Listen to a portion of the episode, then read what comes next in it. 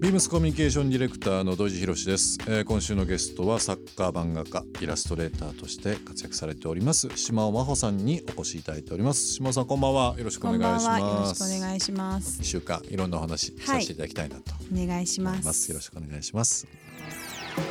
ビームスビームスビームスビームス東京 Culture Story Beams Tokyo Culture Story.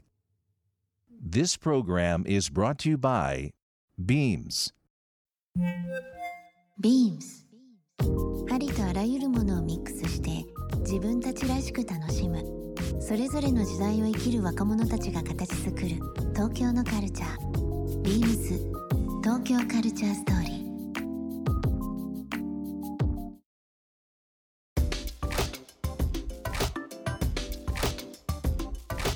長編小説「スーベニア」はい、これ文藝春秋社の方から、えー、リリースしておりますけどもこれ5月末ですかね。そうですね。リリースされたのがね、はい、今回のテーマはズバリ一言で言うと何ですかね。ズバリ。恋愛。まあ恋愛小説ではあるとは思うんですけど、まあ、うん、うん。ズバリが私結構難しいんだなまあねいろんな言葉でこう物語ができるので、一言は難しいかもしれないですけど、まあ、なんかこうタイトルを見て中見ていったら、まあ、もちろんそのちょっと切なくてリアルでもあるしちょっとこう恋愛情緒というか、っていう部分がねイメージは最初は思いましたけどね。まあ、30代30代優柔不断、うん、フラフラ小説みたいな感じですかね。仕事も恋愛とか人間関係とか。なるほどね。あとはまあ家族との関係とか、うん、そういうのがこういろいろこう積み重ねもあってだんだん自分の決定っていうのがどこにあるのかよく分かんなくなったっていうのがあったので、その30代に。なんかさっきから30代っていうねキーワード出てきますけど まあもちろんこの小説に沿ってというのはあるんですけどまあ同年代としての言葉のキャッチボールですけど、はい、30代ってめちゃくちゃなんか面白かったですよね。まあ、今は今は今でもちろん面白いんですけどなんかこう。土井さんは今えっ、ー、と何年生まれなんですか？僕77年あじゃあ一つ違いなんですね。一つ違い。私78年だから。78年だからなんかねこう。は確かに成人っていうのを迎えて二十歳からっていうのはあるんですけど、まあ、あっという間すぎて20代って刺激的だったんですけど、時間の単位で考えるともう本当一瞬だったような気がするんですよ。30代って割とちょっとまあそうですね。いろいろ俯瞰で見れたりとか。俯瞰で見れたりとか、うん、あの速度がいい意味でちょっとスローになっていろんなものが、まあゆっくり見れたり、考えれたりっていうのがあって僕今振り返ると30代はすっごい面白かったなって。うんそうですね。私もやっぱり貴重な時間だったなと思います、うんうん、脳みそと体力なんか体のこうバランスがだんだんこうよくなった。うん、合ってきてる、うん、それありますよね。やっぱり20代とか前のめりで、前のめりすぎちゃって やりたいと思ったこととかなんか、頭のスピードともうちぐはぐですよね。体のスピードが。もう今まあ40代入って、うん、で周りも見てもみんなまだバリバリ仕事してたり面白いことやってたりすると、うん、まあかつその年配の人もそうですけどね、うん、50代60代もう今やもう70代80代の人もみんなめちゃくちゃ面白い人多いしだからあの今40代ですけどまた50代になって40代振り返るとまた違う面白さが振り返れるのかなと思って楽しみではありますけどね。そうですね、でもちょっとやっぱり年を取るの早すぎるなと思いますけどね。もうちょいやバランスとかねいろいろ考えるとね。でもなんかこうね今の30代の話という部分が割とこうリアルにあの言葉として出てきたりとかしてると思うんですけど、まあ全部とは言いませんけどある程度こう反映したものになってますよね、はい、この小説というのが。うね、うん、うん、やっぱり自分を映して書いているし、うん、周りのその時に見てた周りの景色とか周りの友達、うん、人間関係みたいのもそこに、はい、映して書きました。そうですよね、は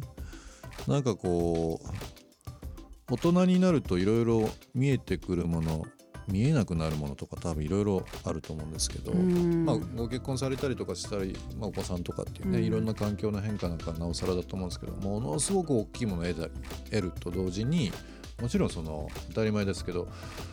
独身というものとかなんかこうん。う恋愛、誰かになんかこうす好きになるとかみたいなものっていうのをちょっとこううん関係が変わってきますよね。そうですね。私結局結婚しなかったんですよね。あ子供は産んだんですけども。あまあ、あの子供の父親とまあ2人で、うんえーまあ、別居はしてるけど2人で子育てはしてるんですけど、うんうんうん。そういう形をとっあなるほど、ね、今今のけ、うんまあうん感じはそういうふうに着地はしてるんですけど、だからちょっとねやっぱりその結婚して家庭を作ってまあなんなら家を買ってとか、うそういうとことはまた別のラインに来たのん、でなるほど。なんかちょっとまたねぬるっとしてぬるるなと 思ってるんでですもけど。今って本当いろんな形ありますからね、うん。まあ何がこうね正しくて何がこうっていう話は全くないにししても、うん。いろんなそういう経験とか考うん。えっていうのが、結構の読者の人にすごくこう響いたりだとかっていうそうです。だからのはあると思いますけどね。やっぱりいろいろ選択肢ってうん自由なんだなっていうふうには思いました、この何年かうに。ん。なんかやっぱりその子供を産む前の30代っていうのはこ子供をやっぱり女性だから子供を産むっていうことに対してのプレッシャー産まなきゃいけないのかなとか産んだ方がやっぱりいいのかなとかう、んすごくこうそういうので揺れて、ね。まあ相手もいないのにそういうのでうんうん焦ったりとか、なるほど。でその前に結婚しなきゃいけないのかなとか、うんうん。それで相手はどうしたらいいどうしたらいいとかね。うん。そこでだんだんこう自分を見失ってたっていうのが、ちょっとやっぱりそこは30代のホラーな部分 ホラーの部分、うん。ちょっと選択肢がこう、なるほどね。うん、自分がどうしたいのかっていうのが分からなくなって。きて、なるほど。うん、でも結あの子供を産んだら割とだんだんそういうのがクリアに、なってくる。うんうんなってきたっていうのはありましたね。なるほどね。うんなんかこの本、あのー割とページ数があって読み応えがすごいある,、まあ、あるんですけども、読者の人この手に取られた方にね、まあ、リスナーの方でぜひちょっと読んでいただきたいなと思いますけどどんなシーンで読んでいただきたいっていうのはありますか？いやーどうかな。まあこういうやつもいるのか。ぐらぐいらいな感じ思で。ってもらえたらいいかな。うん。うんなんかこう会話調な部分もすごく多いし、うん。な誰かとこうなんだろうなこう掛け合ってる言葉うん。っていうのが僕すごくこう読んでて印象的だったと思う。ので、はい。すごくこうライブ感がありました。なのでもう一気読みというか。ああありがとうございます。そういう素敵な本だなっていうふうには思いましたけども。うん。やっぱりねなんか、友達といつまでも喋ってるのって楽しいですからそういうところも、うんうん。書いたつもりではあるんですけどなるほど。うん、そことそのいつまでも放課後なんかいいつものラウンジみたいなとこで学校が閉まるまでうん喋っていたいっていう気持ちと、でもそれにはやっぱり学校が閉まる時間がある。あると、うん。それはもう全部同じで、うん自分もどんどん年取っていく、うなんかその自分の矛盾というか、うん矛盾がね、ううんんうん、面白いな。ビームス東京カルチャーストーリー、えーここで一曲、えーゲストにお越しいただいてます。イラストレーター、えー漫画家作家の島真帆さんの方にですね曲を選んできていただいております。曲のご紹介の方お願いします。はい。えっ、と「Be My Baby」バナッサ・パラディですね。はい。これ私高校生の時に大ファンで